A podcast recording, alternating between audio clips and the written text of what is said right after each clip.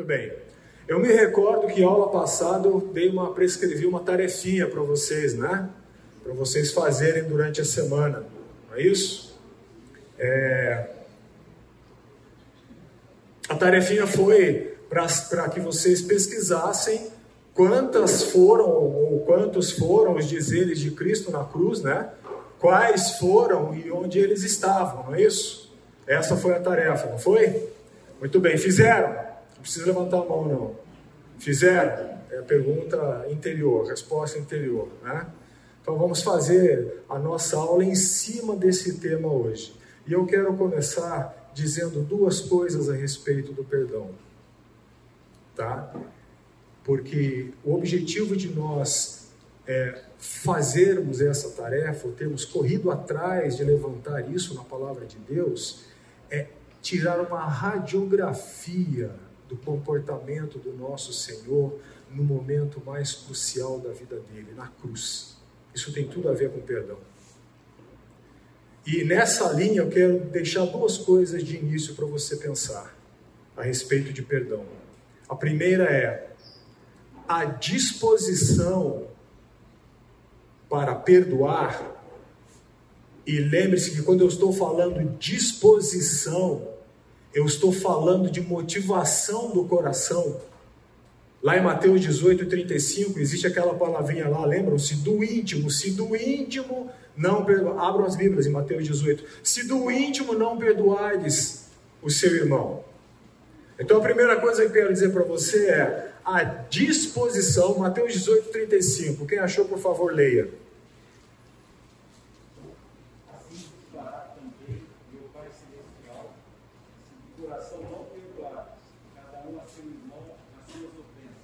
Se de coração, há traduções que dizem se do íntimo. Perdão é coisa do íntimo, é coisa do coração. Você pode tá, ter atos exteriores de perdão para com uma pessoa, mas o coração ainda está cheio, banhado de amargura, de ressentimento, de ira, de sentimento de injustiça. Então, a primeira coisa que eu quero dizer para você é a disposição de perdoar está diretamente ligada à consciência do quanto você foi perdoado. Ok? A disposição, a minha disposição para perdoar, a motivação do meu coração para perdoar, está diretamente ligada à minha consciência do quanto eu fui perdoado. Se eu não tenho uma consciência, mínima que seja, do quanto eu fui perdoado, a minha disposição em perdoar o outro será inversamente oposta de forma diminutiva.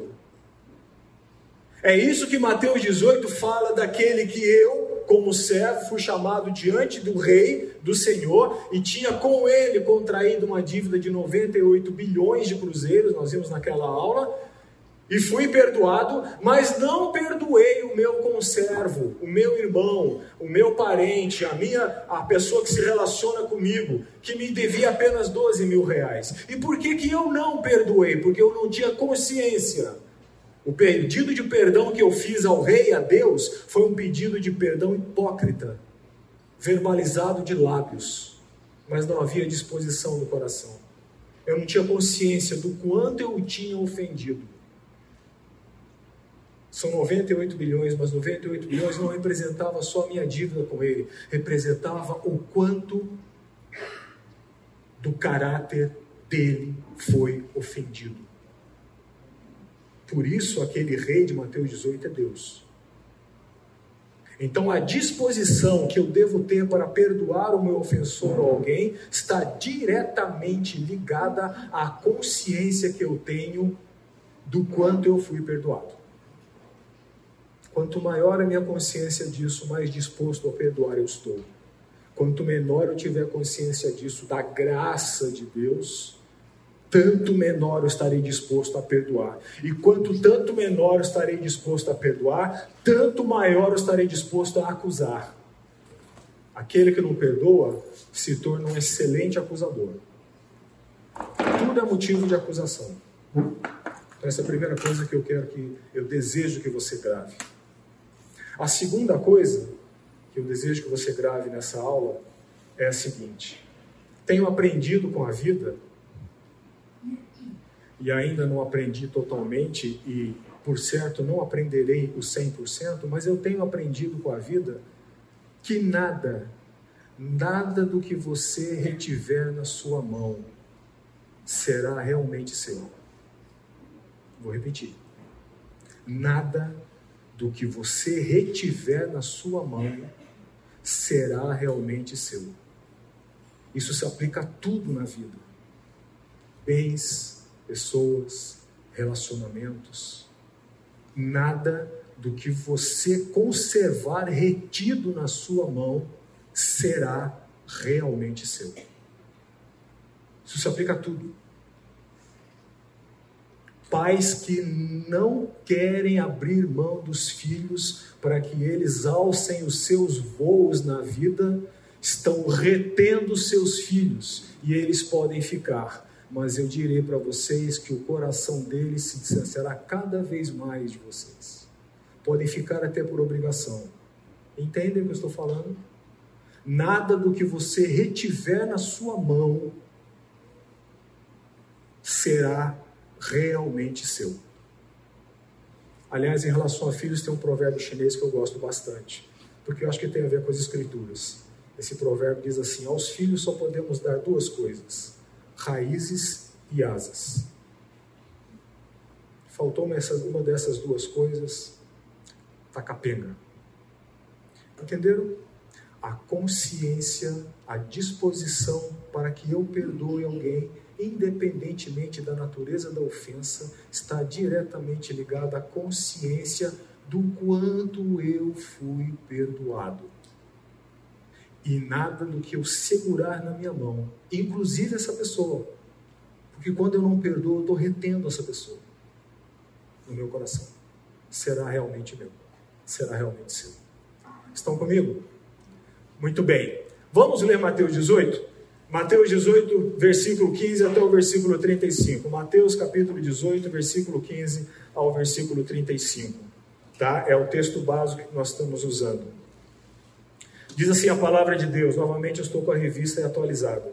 Se teu irmão pecar contra ti, eu agora espero nesta aula que enquanto eu leia, você vá relembrando aquilo que já foi falado sobre os versículos, né? Lembram quando eu comentei sobre esse versículo, pecar, se teu irmão pecar, então, o desejo meu é que agora você já tenha condição de ir relembrando os fundamentos das outras aulas. Se teu irmão pecar contra ti, vai arguí-lo entre ti e ele só. Se ele te ouvir, ganhaste a teu irmão. Lembram? Ganhaste para quê? Ganhaste para quem? Ganhaste para Deus. Ganhaste para que ele retorne à vida do discipulado e santidade.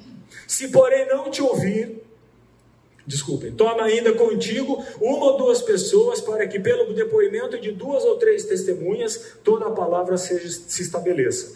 E se ele não vos atender, dizei-o à igreja. E se recusar a ouvir também a igreja, considera-o como gentio publicano. Em verdade, eu vos digo que tudo que ligardes na terra terá sido ligado nos céus, e tudo quanto desligardes na terra terá sido desligado nos céus. Em verdade, também vos digo que se dois entre vós sobre a terra concordarem a respeito de qualquer coisa, porventura, pedi, que porventura pedirem, ser-lhes-á concedida por meu Pai que está nos céus, porque onde estiverem duas ou três dois ou três reunidos em meu nome, ali estou no meio deles. Então Pedro, nosso querido Pedro, então Pedro, aproximando-se, lhe perguntou: Senhor, até quantas vezes meu irmão pecará contra mim que eu lhe perdoe? Até sete vezes?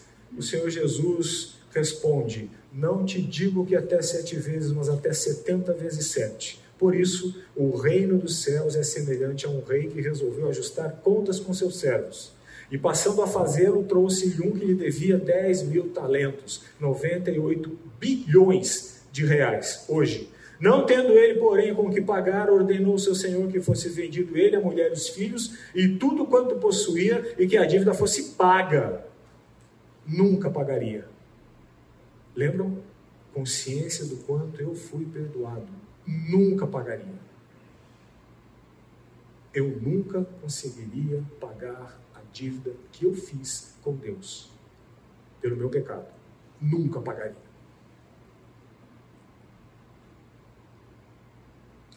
É, nós estamos no verso 25, é isso? Então o servo prostrando-se reverente rogou: Sê paciente comigo e tudo te pagarei. E o senhor daquele servo, compadecendo-se, mandou embora e perdoou-lhe a dívida. Perdoou-lhe a dívida.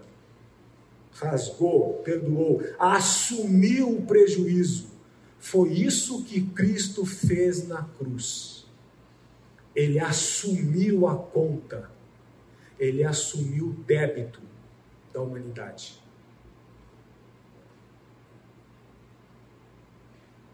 Saindo, porém, aquele servo encontrou um dos seus conservos que lhe devia cem denários.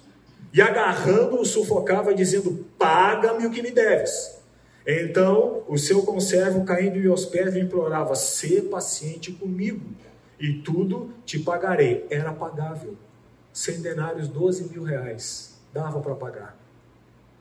Dava para pagar. E por que, que uma dava para pagar? Porque qualquer ofensa que é contra mim jamais pode ser equiparada à ofensa que eu cometi contra Deus. Lembram de novo? A falta de disposição do seu coração em perdoar revela a falta de consciência que você tem do quanto você foi perdoado. Por isso, essa disparidade de cifra. Não é que não houve ofensa, o que Jesus estava colocando é a ofensa que foi para você não pode se comparar à ofensa que eu terei que pagar por você. Ele, entretanto, não quis. Antes, indo-se, o lançou na prisão até que saudasse a dívida. Vendo seus companheiros o que se havia passado, entristeceram-se muito e foram relatar ao seu senhor tudo o que acontecera. Então o seu senhor, chamando-lhe, disse: Servo malvado, Perdoei-te aquela dívida toda porque me suplicaste. Não devias tu igualmente compadecer-te do teu conservo? Não recebeste tu muito maior graça do que terias que ter para dar ao teu irmão? Quem recebe mais graça? Quem teve uma dívida de 98 bilhões perdoada ou quem tem que perdoar 12 mil reais?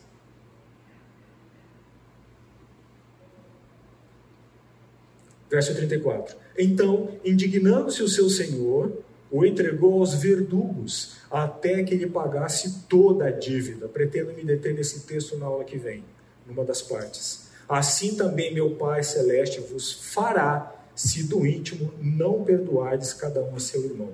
Preste atenção na linguagem impositiva de Cristo. Assim também meu Pai Celeste vos fará de Deus não se não se zomba. Tenha sempre temor a Deus no seu coração. Sempre. Os grandes homens da história cristã foram homens que tiveram seus erros, seus pecados, suas brigas ferozes entre eles até, mas eram homens que tinham uma noção tão grande a respeito de Deus, tão majestosa a respeito de Deus que se sentiam atemorizados, no bom sentido e no sentido do terror também. Tema Deus. Tema Deus. De Deus não se zomba. Aquilo que o homem plantar, isso também ceifará. Quando você não perdoa, e perdão é uma ordem, é um mandamento. Quando você não perdoa, você está pecando diante de Deus. Ok? Muito bem. Vamos à nossa tarefinha. Eu quero fazer junto com vocês uma radiografia do nosso Senhor na cruz, através do que ele disse e através do que ele deixou de dizer e poderia ter dito. Isso é importante. É importante porque muitas vezes eu digo o que não deveria ter dito e não digo o que eu poderia ter dito. É essa radiografia que eu quero fazer com vocês e por isso eu pedi que vocês estivessem fazendo a tarefa. Muito bem? Bom, eu achei 12 dizeres de Jesus na cruz. Confere? Confere? Quantos acharam? Ah, muito bem, fizeram a tarefa. Muito bom. Fiquei contente, fizeram a tarefa.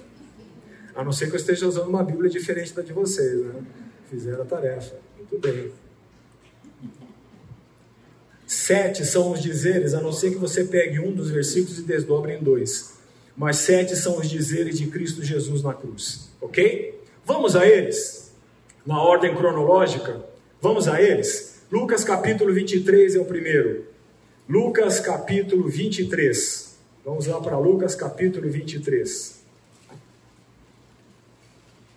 Lucas capítulo 23, versículo 24. Confere? É isso? Lucas 23. Ah, fizeram mesmo. Fizeram mesmo. que bom. Lucas capítulo 23, 34. Isso mesmo. O que está escrito aí? Eu entendo que essa é a ordem cronológica de, de, de, das manifestações de Cristo na cruz, ok? O que é está escrito aí? Lucas 23, 34.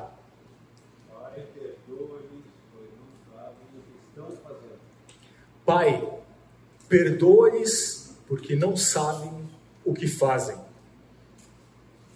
Em que contexto Jesus disse isso? Mateus 27. Mateus capítulo 27. Deixe a sua mão aí em Lucas 32, mas vamos lá para Mateus 27. Mateus 27, versículos 37, ou melhor, do 33 até o 44. Foi neste contexto que Jesus disse: Pai, perdoa-lhes, porque não sabem o que fazem. Mateus 27, versículo 33. E chegando a um lugar chamado Gólgota, que significa lugar da caveira, deram-lhe a beber vinho com fel, mas ele, provando, não quis. Preste atenção nos detalhes do comportamento do nosso Senhor naquele lugar de dor excruciante. Você já teve um dos seus, uma das suas partes do corpo ferida por uma faca na cozinha, uma ferramenta na oficina? Você lembra da dor? Disso? Uma vez eu estava lavando um copo, o copo quebrou no meio e enfiou-se entre a minha mão. Eu lembro dessa dor. E se você tem uma experiência assim, eu desejo que você lembre dessa dor sua. Para que você tenha ideia um pouco da dor de Cristo ali, quando ele disse essas coisas. E já não bastasse a dor física, eu quero acrescentar a dor, a dor moral e emocional. Vamos prestar atenção no texto? Olha o que fala o texto. Depois de o crucificarem, repartiram entre si as suas vestes, tirando sorte. Isso é um ato de humilhação ao dono das vestes, segundo a tradição romana da época. E assentados ali o guardavam pois por cima da cabeça dele puseram escrita a sua acusação: Este é Jesus, Rei dos Judeus. Outro ato de humilhação. E foram crucificados com ele dois ladrões, um à sua direita e outro à sua esquerda. Os que iam passando blasfemavam dele, meneando a cabeça e dizendo: Sabe aquele gesto de desprezo que você já viu em alguém, de menear a cabeça? Você está falando alguma coisa, a pessoa está meneando a cabeça, blasfemando. E vamos ver o que eles diziam, verso 40. Ó tu que destróis o santuário em três dias e o reedificas, salva-te a ti mesmo, se és filho de Deus, desce da cruz. De igual modo, os principais sacerdotes, a elite teológica, os religiosos da época, os que conheciam as Escrituras, do mesmo modo, os principais sacerdotes com os escribas anciãos, escarnecendo, diziam: salvou os outros, salve-se ou a si mesmo, salvou os outros, a si mesmo não pôde salvar-se. É rei de Israel, desça da cruz e creremos nele. Era por eles que ele estava lá. Se ele descesse da cruz, não havia salvação para ninguém. Era por eles que ele estava lá. Por aqueles próprios que estavam blasfemando. Que estavam chacoteando, humilhando. Era por eles que estavam lá. Por mim, por você. Confiou em Deus. Pois venha livrá-lo agora, se de fato lhe quer bem, porque disse: Sou filho de Deus. E os mesmos impropérios lhe diziam também os ladrões que haviam sido crucificados com ele. Você percebe o escárnio? Percebe a, a ofensa, o assinte, a, a humilhação deliberada? Você percebe a zombaria, o menosprezo? Foi nesse contexto que Jesus disse: Pai, perdoa-lhes, porque não sabem o que fazem. O pecado nos embrutece, gente. O pecado nos emburrece. O pecado nos embrutece. O pecado nos emburrece. Quanto mais o ser humano fica longe de Deus, mais bruto se torna. O pecado nos cega. O pecado nos tapa a consciência o poder de enxergarmos as coisas como elas são. E aqui eu quero te dizer a primeira questão a respeito do nosso Senhor para as nossas vidas sobre perdão. Perdoar independe das suas emoções. Isso é importante dizer numa época em que estamos vivendo, em que as emoções são os senhores dominantes. Você está bravo? Fale. Você está com ira, com raiva? Exploda, expanda a sua ira. Ele te fez mal, vai lá, tire satisfação. Você vai levar isso para casa?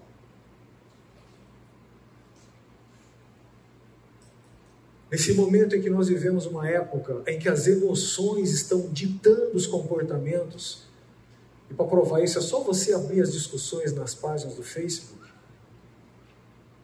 polarização política, discurso religioso.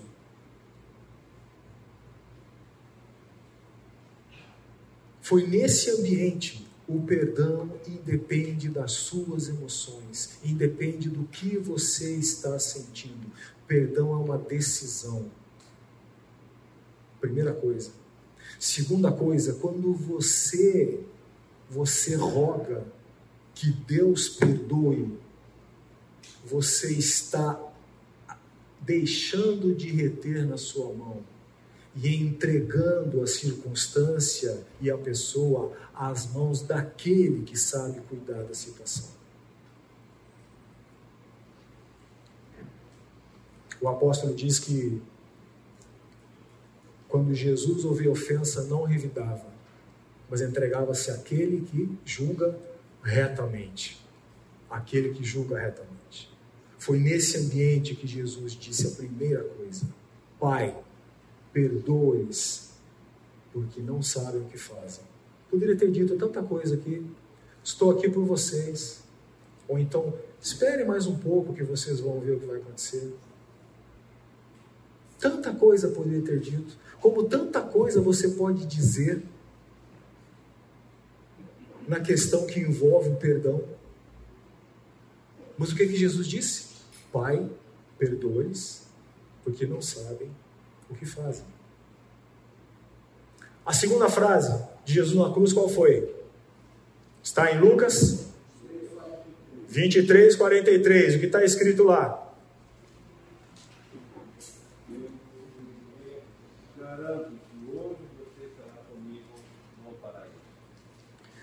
Ele disse isso a quem? Hoje estarás comigo no paraíso. Vamos lá para Mateus de novo? Mateus 27.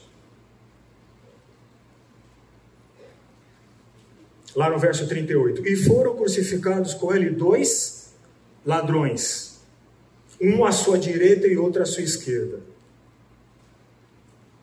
Ok?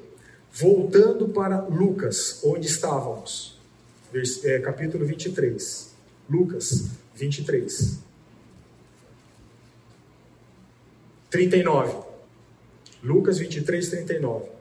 Um dos malfeitores crucificados blasfemava contra ele, dizendo: Não és tu o Cristo?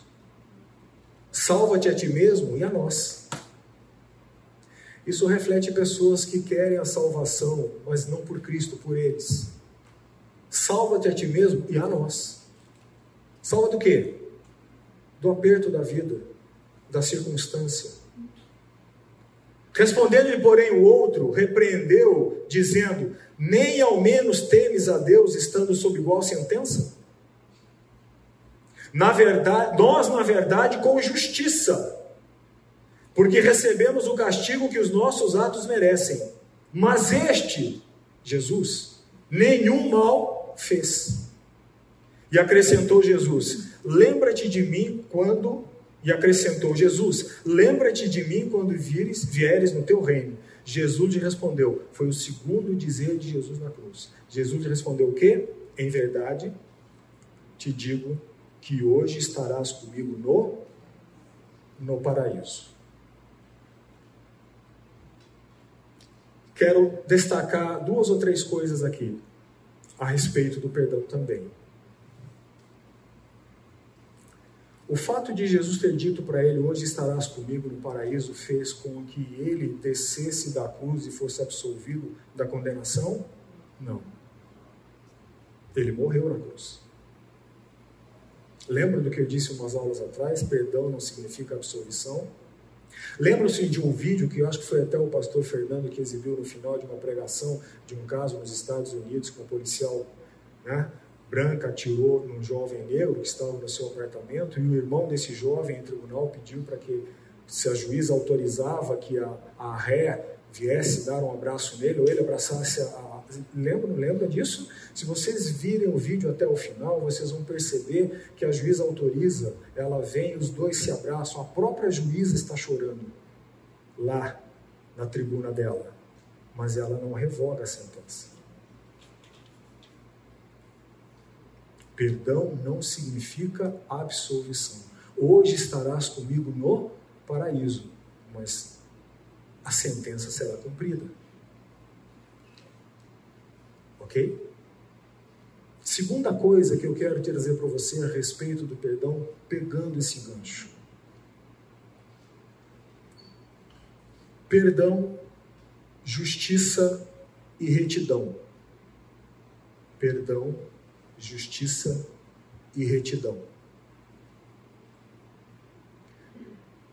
Quando Jesus disse isso, e não disse nada mais, ele estendeu misericórdia e graça àquele que confessou o seu arrependimento. E confessou o seu arrependimento nos últimos instantes do seu fôlego de vida. Aquela pessoa por quem você pode nutrir desafeto ou ira, porque não a perdoou, ou o pior crápula que já viveu e vive na face da terra hoje, o mais sórdido criminoso que hoje vive na face da terra, no, na casa de, de, de custódia de Tremembé, uma vez tiveram que tirar um homem da cela dele, porque todo mundo que era colocado lá dentro ele matava, ele esquartejava. E os promotores perguntaram para ele: Nós não estamos entendendo. E a resposta dele: Matar para mim, ver sangue e as entranhas é um prazer igual ao prazer sexual. Esse homem teve que ter uma cela exclusiva para ele. Ele matou 25 detentos.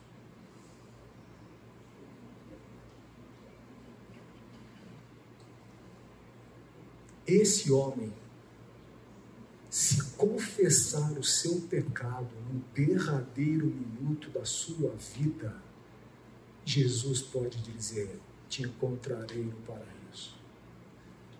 Você já percebeu como é inodoro, como é pequeno ficar sustentando discussões por ideologias, por tanta coisa?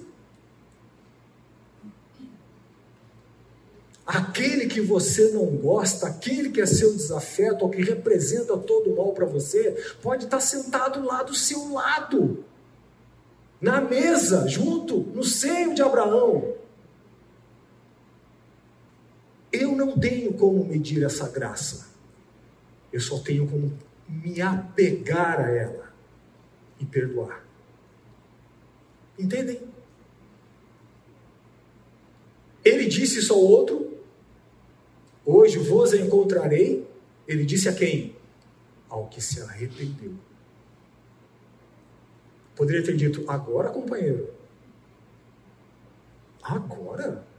Você passou a vida fazendo barbaridade e eu aqui nesse estado ainda vou ter que dizer para você que você está perdoado? Ah, tenha santa paciência. Não é assim que a gente faz. Tenha santa paciência, né? Hoje encontrarás comigo. Hoje eu te encontrarei no paraíso. Perdão, justiça e retidão. Se você for lá para o capítulo 19 de João,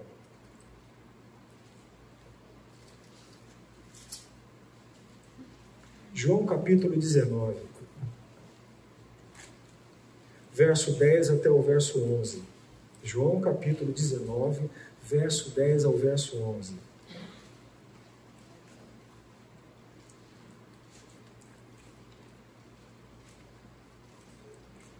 Eu estou passando do perdão para a justiça. Então Pilatos o advertiu. Não me respondes, advertiu quem? O Senhor Jesus. Não me respondes. Não sabes que tenho autoridade para te soltar e autoridade para te crucificar? Jesus, oh, oh meu adorável Senhor, Jesus assim, sem palavras. Jesus respondeu, ou respondeu Jesus: Nenhuma autoridade terias sobre mim se de cima não te fosse dada. Por isso, quem me entregou a ti, maior pecado tem. Jesus não disse para Pilatos: Você não tem autoridade para me mandar crucificar. Entende por que, que Deus instituiu os poderes constituídos do Estado para administrar a vida em sociedade? Jesus não disse para Pilatos: você não tem autoridade, você não pode mandar me crucificar. Jesus tocou o orgulho de Pilatos, a arrogância. Sim, você tem, mas sabe de onde veio?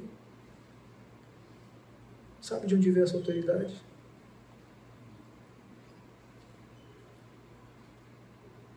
A mesma coisa com o ladrão da cruz.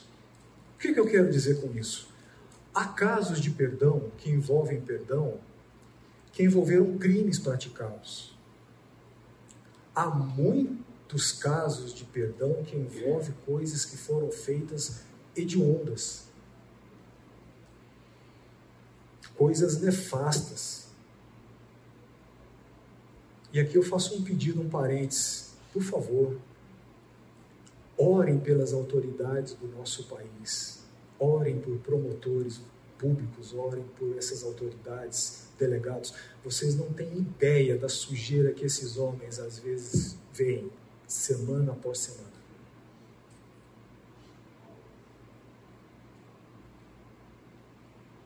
Há situações em que o perdão envolve lidar com um crime.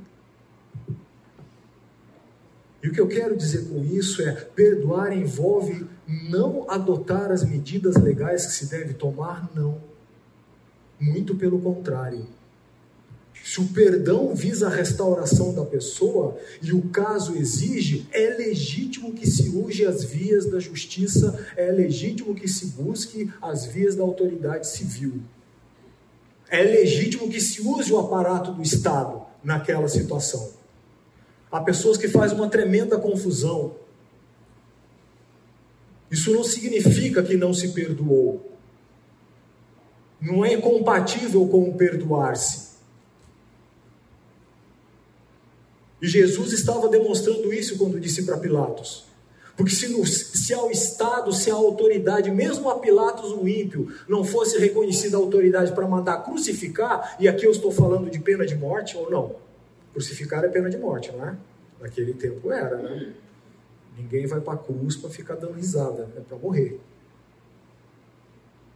E mesmo nessa circunstância, Jesus disse: Você não tem. Porque se ele não tivesse, Jesus teria dito: É ilegítima a tua autoridade. E aquele, aquele que morreu foi obediente até a morte e morte de o Filho de Deus disse à autoridade humana: Você tem essa autoridade, mas eu só quero te lembrar de onde ela vem. Percebe? A ética do Estado é diferente da ética da pessoa. Muitas pessoas fazem confusão nisso. A ética do Estado é diferente da ética da pessoa.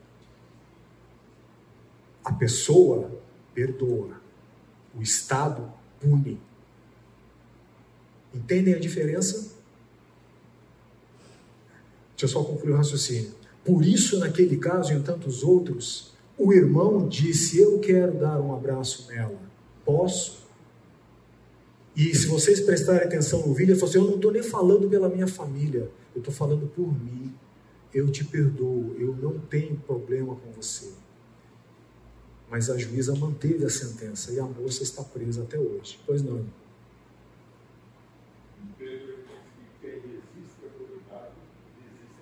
Quem resiste à autoridade resiste a Deus. Muito bem citado. Romanos 13 é o capítulo que fala sobre isso. Então, se a circunstância envolve um ato que seja definido por lei como um crime, ir para frente ou buscar os recursos legais não significa que você não perdoou. Porque o Estado é legitimamente constituído por Deus. A autoridade é legitimamente constituída por Deus, como está lá em Romanos 13, para refrear o mal, para coibir o mal. Entendem a diferença? Era isso que Jesus estava fazendo aqui. Eu tive um caso muitos anos atrás, muitos anos atrás, e a, a, a senhora, a, a, mãe, a esposa me procurou, ela não sabia que eu era cristão. Tratava-se de um casamento, os dois casaram, os dois eram cristãos, estavam na igreja, a igreja Brasil para Cristo, eu acho, se não me falha a memória, ou Brasil, ou Cristo Brasil, um negócio assim. Bom, é uma igreja. Depois de uns anos, aquele homem se afastou da igreja. Se afastou da igreja.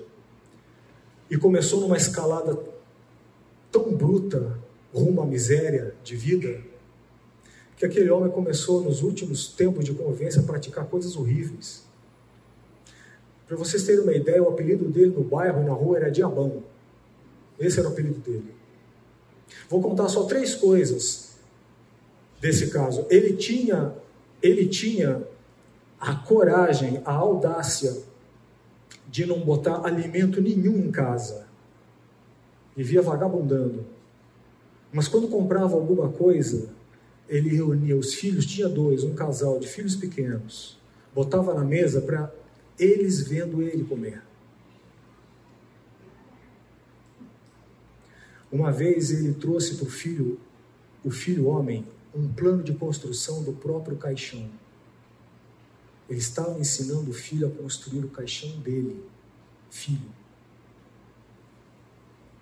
E a última, a última, ele sumia de casa, não voltava. Aparecia no meio da noite às vezes. A última, esse homem apareceu no meio da noite. Ela acordou a mulher, pegando o cabelo dela, puxando da cama. A mulher dormindo, a esposa dormindo puxando da cama, colocando uma peixeira na jugular e dizendo para ela assim: Isso aqui é só para você saber que a qualquer hora eu posso te matar. Jogou a mulher na cama e foi embora. Eu pergunto: perdoar envolve essa mulher conviver com esse cara para o resto da vida? De maneira nenhuma. É legítimo buscar os recursos legais nessa situação? Com certeza. Isso exclui o processo de perdão no coração dela? Também não. Entendem? Não são coisas incompatíveis. E é isso que Jesus está ensinando aqui, tanto na sua postura quanto Pilatos, quanto na sua postura diante do ladrão da cruz. Você estará comigo no paraíso, mas você morrerá comigo aqui na cruz. Eu inocente, mas você culpado pelo que você fez. Entendem? Perdão, justiça e retidão. Qual é a diferença de retidão para justiça? Isso também penso que é importante. A justiça pode te ser negada. A sua retidão ninguém pode te tirar. Justiça e retidão não são coisas iguais. Tendem a buscar o mesmo fim, mas não são coisas iguais. E por que, é importante dizer isso? Porque às vezes nessa situação em que você vê pessoas envolvidas com processos judiciais, a coisa não sai como elas esperavam. Então é importante dizer: justiça, ela pode te ser negada aqui, mas a sua retidão ninguém pode tocar. E o que, que significa isso?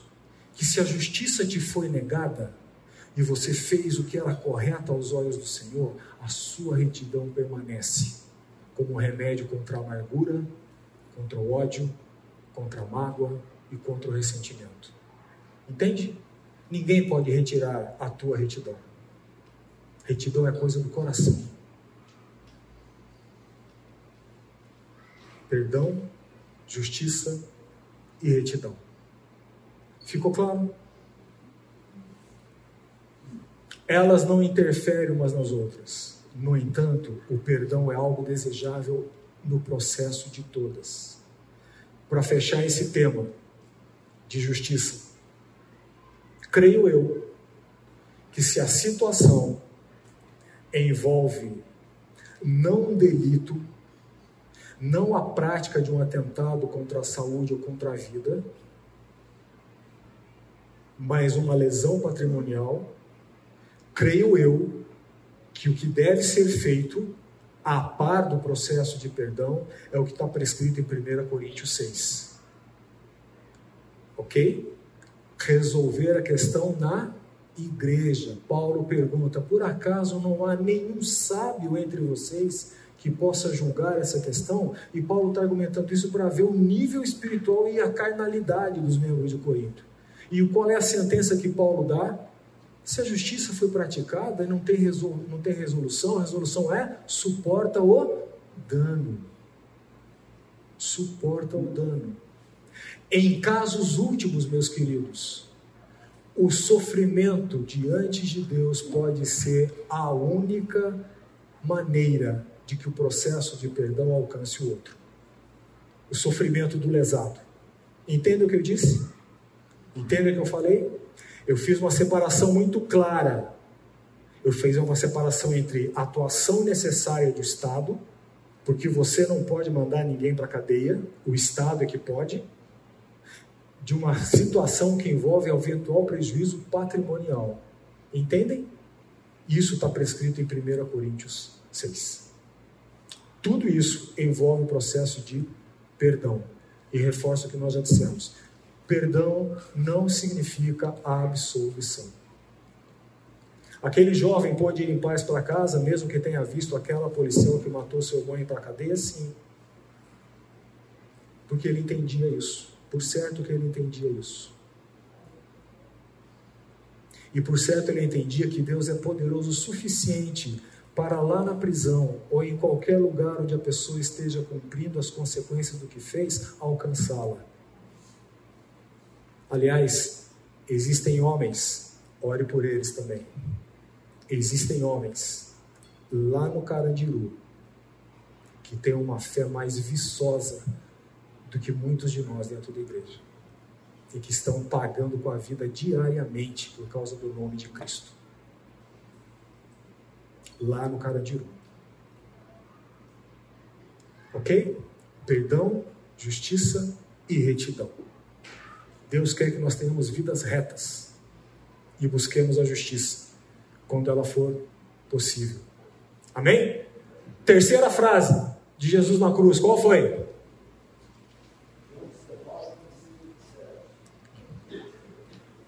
Pode ler.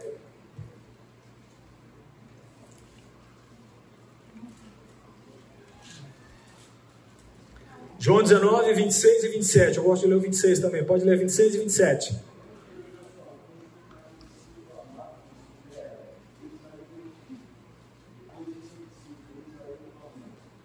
Mulher, eis aí teu filho. Eis aí tua mãe. A família de Jesus, durante um tempo, foi meio que contra ele, não o reconheceu como Cristo, né? Mulher, eis aí teu filho. Né? Jesus pediu perdão a quem, a quem naquele momento estava humilhando, blasfemando, duvidando da divindade dele. Jesus estendeu graça e perdão ao ladrão da cruz que lhe pediu naquele momento: Hoje serás comigo no paraíso. E Jesus demonstrou cuidado com a sua mãe, mulher, que ó, é é, hoje pode não ser, mas era um termo respeitosíssimo naquela época.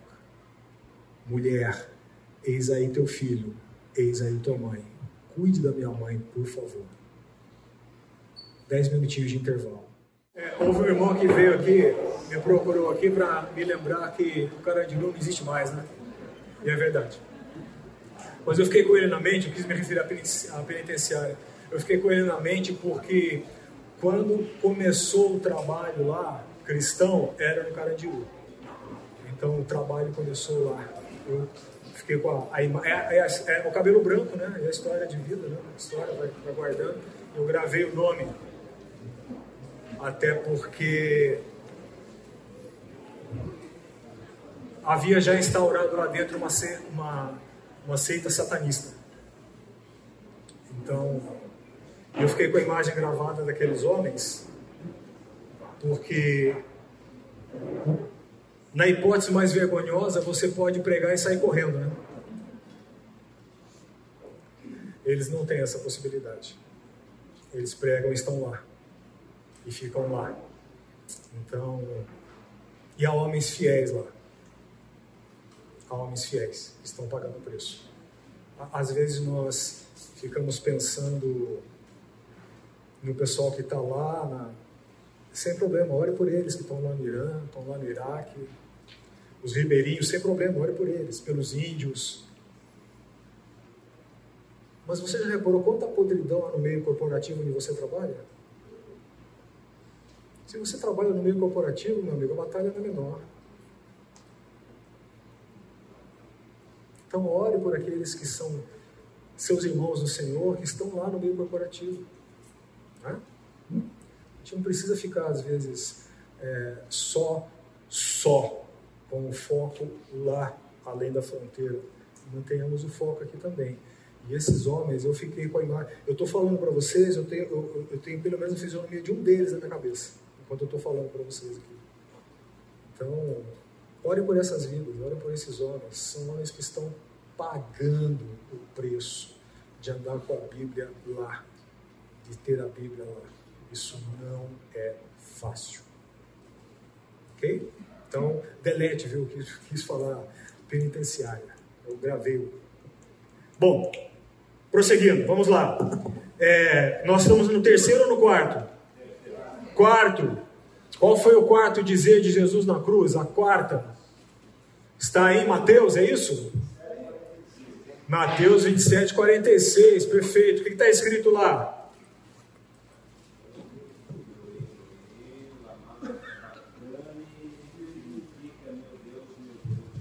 Deus, Deus meu, Deus meu, por que me desamparaste? Perceba que, ao todo, nos sete dizeres da cruz, Cristo endereçou três aos outros, ao próximo. Os outros três, ele endereçou ao seu Pai, seu Pai amado. E só um, ele falou dele mesmo. São sete, né? Três foi para os outros, nós acabamos de ver. Né? Faz sentido com o que ele disse lá atrás, né? Quem quiser vir após mim, negue-se. Não tem coerência. Na vida cristã você pode ter mistério, você pode ter paradoxo, mas você nunca terá contradição. Três ele endereçou aos outros, outros três ao seu pai, e um só ele falou dele. Nós vamos chegar nesse. Ele falou aqui: Deus meu, Deus meu, por que me desamparaste? Nós não temos condição de imaginar a dor emocional, moral de Cristo nessa hora. O que mais o agonizava no Getsemane era essa ideia de separação do meu pai. E separação do meu pai por quê? Separação do meu pai por causa de mim, por causa de você, por causa do seu ofensor.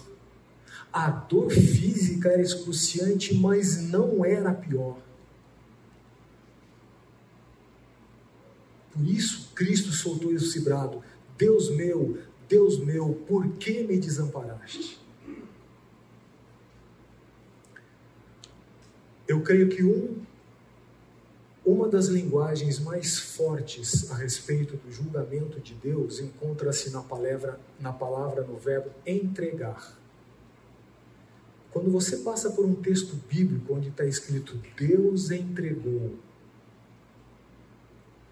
ali é de ter muito temor. Porque Deus entregar significa Deus deliberadamente deixar de intervir. E se Deus não interviesse na minha vida e na sua vida, mesmo nós não querendo e mesmo por circunstâncias agradáveis, nós não seríamos objeto da misericórdia dele. Graças a Deus porque ele intervém. Porque o pior inimigo nosso somos nós mesmos. Não é o diabo, somos nós mesmos. Então, quando na Bíblia está escrito Deus os entregou, é julgamento. Você está fora do alcance da minha mão. Não porque ela não vá até você, mas porque eu estou retendo a minha mão da sua vida.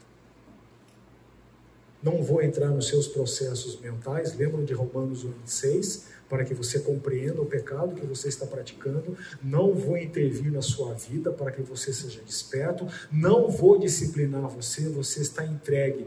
Por isso é que o provérbio está dito assim: que a criança entregue a si mesma é, é sem disciplina. Deus entregou o seu filho aqui.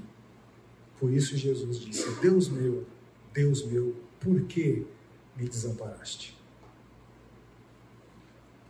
Quinta frase na cruz.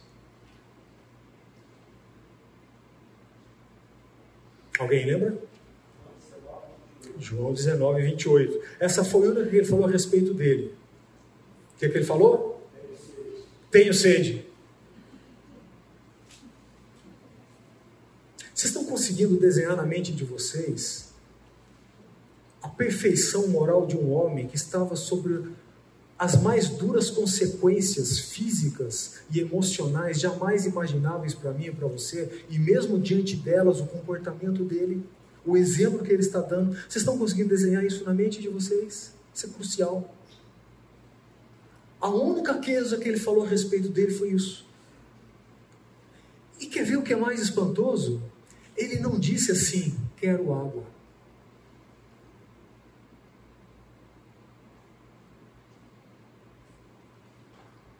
Não é espantoso isso? Ele não fez uma exigência sequer. Ele não fez um pedido sequer. Ele comunicou uma necessidade. Ele disse: Tenho sede. Não é espantoso isso? Para nós que somos pessoas tão exigentes, tão aptas a cobrar, tão duramente críticas com os outros, exageradamente críticas com os outros e às vezes exageradamente complacentes conosco mesmo. A única coisa que ele disse: tenho sede. Essa foi a sexta? A sexta. Está? Está consumado.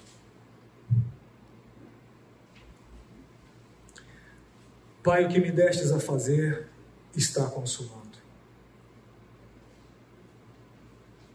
A despeito de todos, porque Cristo foi para a cruz sozinho e traído pela boca de um dos mais próximos, Pedro.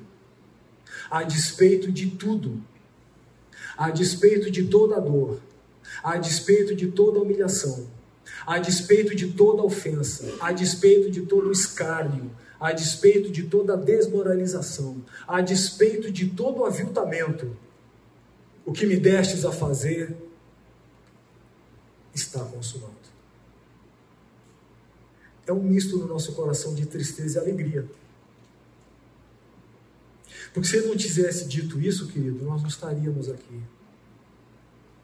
Você estaria perdido em qualquer lugar deste mundo, fazendo qualquer outra coisa detestável a Deus. Não é? Graças a Deus, ele disse: está consumado. Como que eu posso então negar a estender perdão? Como? Não posso. Não posso. Percebe? A sétima. Está escrito? Pai. Pai. Doce essa palavra, né? Pai. Pai. Já houve tempo na minha vida que eu via vários pais ao mesmo tempo, né? E eu falava, Deus, podia esquecer essa palavrinha um pouco, né? Não é assim? Os que têm filhos pequenos. Pai, pai, pai, pai. Mas que doce palavra é essa, né? Pai. Não é não? Pai. Pai, nas tuas mãos entrego o meu espírito. Jesus deixou meu claro: a minha vida eu la dou voluntariamente, ninguém a toma de mim. Ninguém matou Cristo, num certo sentido da afirmação teológica. John Stott diz que a cruz foi feita para nós, mas também foi feita por nós. A cruz foi feita para nós, mas também foi feita por nós. Pai, nas tuas mãos entrego o meu espírito. Jesus não poderia ter morrido de atropelamento numa rua. Jesus não poderia ter morrido de uma doença. Jesus não poderia ter morrido de outra maneira. Ele tinha que ter, morrer pelas, ter morrido pelas mãos dos homens.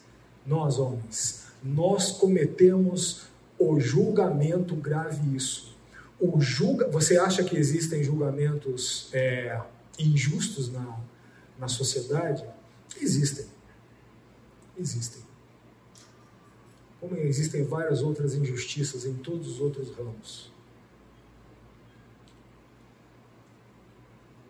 Alguém um dia me perguntou: o que fazer com o julgamento injusto? E eu respondi: o que fazer com a construção civil? Como assim? Você tem ideia de quantas pessoas morreram na construção da ponte Rio-Niterói? E mortes brutas? Paramos de construir ponte? Ninguém parou de construir ponte. O que fazer com julgamento injusto? O que fazer com um erro médico? Vamos deixar de operar? Se o médico falar para você é, é, apendicite, tem que operar. Ah, não, doutor. Não, porque eu posso ser vítima de um erro médico. É assim que você responde? Não, doutor, por favor, posso ter uma infecção na mesa de cirurgia. É assim que você responde? Usufruamos da liberdade que Deus nos deu. O que faremos com julgamentos injustos? Tentamos consertá-los e continuemos julgando. Entendem?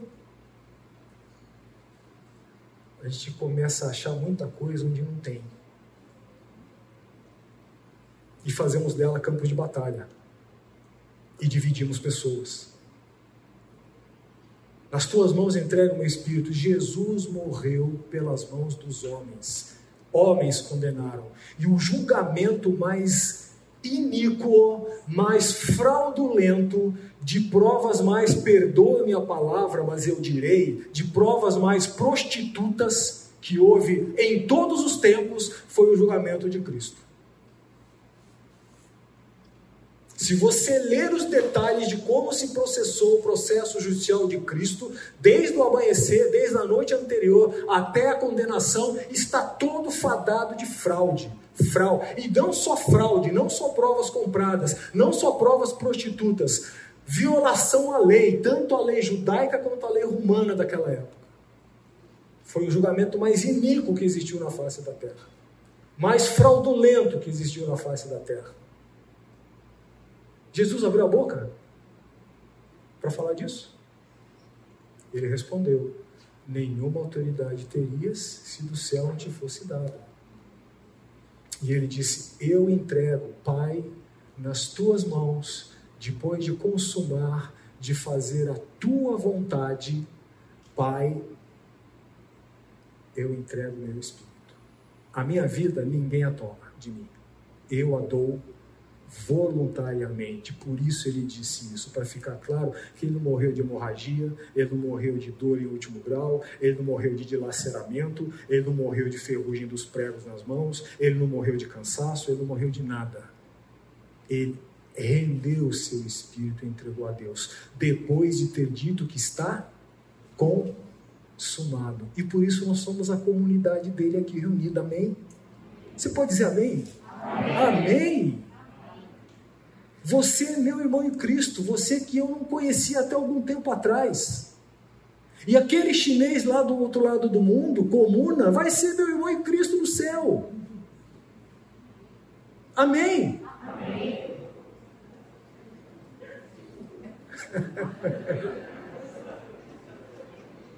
Não sou comuna.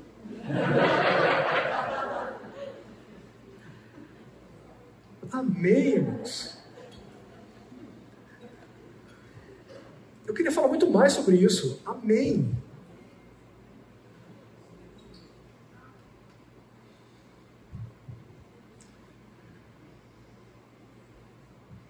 Como que você pode dizer para alguém eu não perdoo você?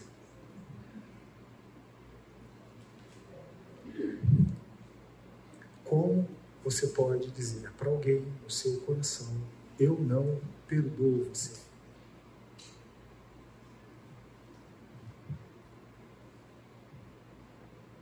Amém? Não tem como. Não tem como. Se você entendeu o porquê da tarefa e o porquê examinar cada um daquilo, das coisas que Jesus disse na cruz, não tem como. Eu não consigo, estou excluído da graça de Deus, não. Recorra à graça dele. Peça a Deus. Porque quando Jesus disse está consumado, ele disse assim: Eu morri sem culpa. Eu morri injustamente. Eu morri no lugar de tantos outros. Mas eu fui obediente e por isso eu posso dizer: está consumado. Porque eu e você jamais conseguiremos pagar os 98 bilhões de reais Então não tem como.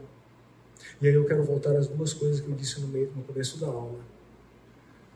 A falta de disposição em perdoar está diretamente ligada à falta de consciência sua do quanto você foi perdoado. E a outra coisa, o que você retiver na sua mão, agora eu vou completar o que eu disse o que você retiver na sua mão, o que quer que seja que você retiver na sua mão, jamais será verdadeiramente seu.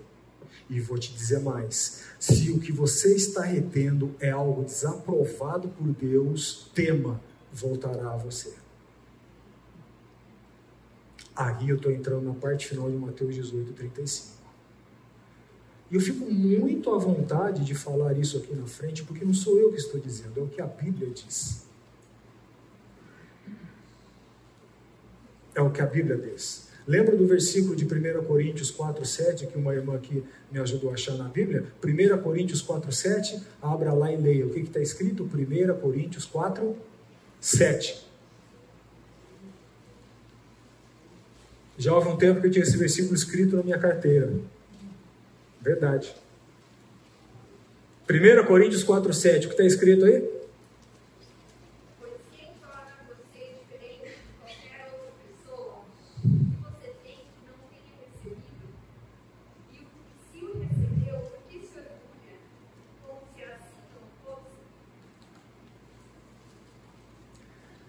Posso ter recebido um crédito de 98 bilhões de reais e me negar a pagar uma a, a quitar uma dívida de 12 mil reais. Certo? Há uma última objeção que costuma se fazer com relação ao perdão. Tá? Eu já disse uma delas uma das aulas atrás. Há pessoas que dizem assim: ele não merece o perdão. E eu respondi: ninguém merece. Ao perdoar, você não está dando ao ofensor o que ele merece, mas o que ele precisa para continuar vivendo. Ao perdoar, você não está dando ao ofensor o que ele merece, porque você também não mereceu o seu. Mas você está dando a ele o que ele precisa para continuar vivendo, porque você também precisou Romanos 2,4, um excelente versículo para várias áreas da nossa vida. Romanos 2,4, abra lá e leia. Romanos 2,4, eu acho que é 2,4. Romanos 2,4.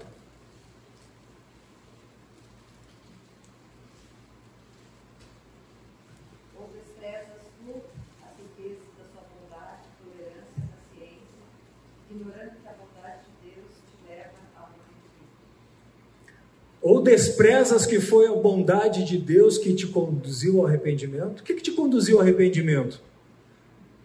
O Senhor tinha todo o direito de colocar o dedo em riste no meu nariz. O Senhor tinha todo o direito de levantar as minhas acusações todo dia, as minhas ofensas. O Senhor tinha todo o direito de dizer não vou pagar. O Senhor tinha todo o direito de dizer você não merece. Tinha? Tem. Tinha e tem. O que que me levou a me arrepender? Foi a bondade dele. Toda vez que eu lembro esse que eu leio esse versículo, eu lembro de uma situação que eu pensei, passei com o meu filho mais velho. Eu sempre lembro. Eu, eu, eu passo por esse versículo, eu lembro dessa situação. Ele fez um negócio que me deixou muito chateado. Só que eu fiquei sabendo que ele tinha feito isso enquanto eu estava no trabalho. E quando eu cheguei em casa, estacionei o carro, e abriu o portão da garagem para entrar por dentro da casa, eu estava assim, parecendo o vulcão Etna. E nos passos que eu estava dando para ir em direção onde ele estava, que era. E, e, ele ainda estava no meu escritório lá atrás. Em direção ao escritório onde ele estava, aqueles 50 ou 60 metros que seja, eu não lembro, que eu fiquei caminhando ali com o vulcão Etna dentro de mim. eu fui me lembrando que eu tinha feito coisa igual para o meu pai. Eu fiz exatamente a mesma coisa para o meu pai.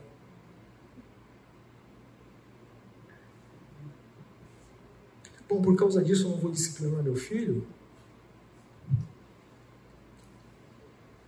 E esse versículo veio à minha mente. Não ignores que foi a bondade de Deus que te conduziu ao arrependimento. Disciplinei, mas não mais como o vulcão Etna. Entendem? Foi a bondade de Deus que nos trouxe o arrependimento. Foi Deus que nos conduziu até Cristo. Foi a bondade dele, foi a paciência dele, foi a tolerância dele.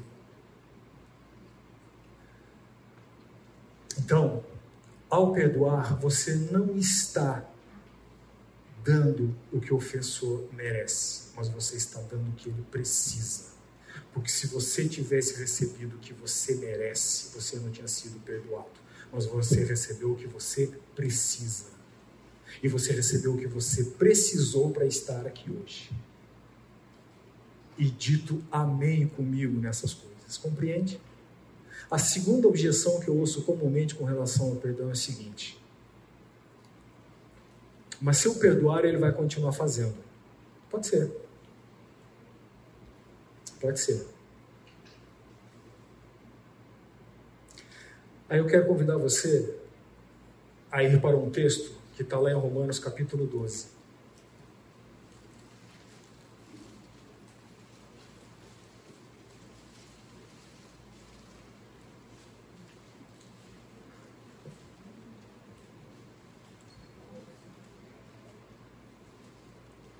Romanos capítulo 12, versículos 13, eu vou ler só do 13 até o versículo 21.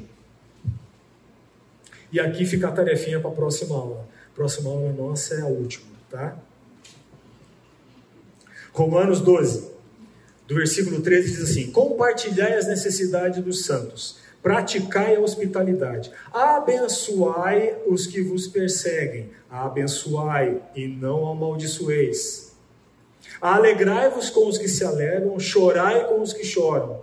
Tende o mesmo sentimento uns para com os outros. Em lugar de serem desorgulhosos, condescendei com o que é humilde. Perdão é uma questão de humildade. Porque você deixa o seu eu de lado. Condescendei com o que é humilde. Não sejais sábio aos vossos próprios olhos. Perdão é uma questão de buscar a sabedoria de Deus, não a sua. Porque Deus sabe como resolver a situação, você não. E digo mais, você vai estragar mais ainda. Não torneis a ninguém mal por mal, esforçai-vos por fazer o bem perante todos os homens. Se possível, quanto depender de vós, tende paz com todos. Não vos vingueis a vós mesmos, amados, mas dai lugar à ira, porque está escrito: A mim me pertence a vingança, e eu é que retribu retribuirei, diz o Senhor. Pelo contrário, se teu inimigo tiver fome, dá-lhe de comer. Se tiver sede, dá-lhe de beber. Porque fazendo isto, amontoarás brasas vivas sobre a sua cabeça. Não te deixes vencer pelo mal, ou do mal. Não te deixes vencer do mal, mas vence o mal com o bem. Eu quero convidar você, durante a semana, a prestar atenção nos nãos desse texto. Ok? A listar os nãos desse texto. Tá certo? E a correlacioná-los com outros textos bíblicos. Ok? Há uma série de nãos aqui. Eu quero convidar você a ler e a anotar os nãos desse texto e a correlacioná-los com outros nãos bíblicos. Tá bom? Ok? Estou encerrando a aula. Alguém tem alguma dúvida? É, por favor, Oswaldo. É, alguém tem alguma dúvida? Alguém tem alguma pergunta a fazer?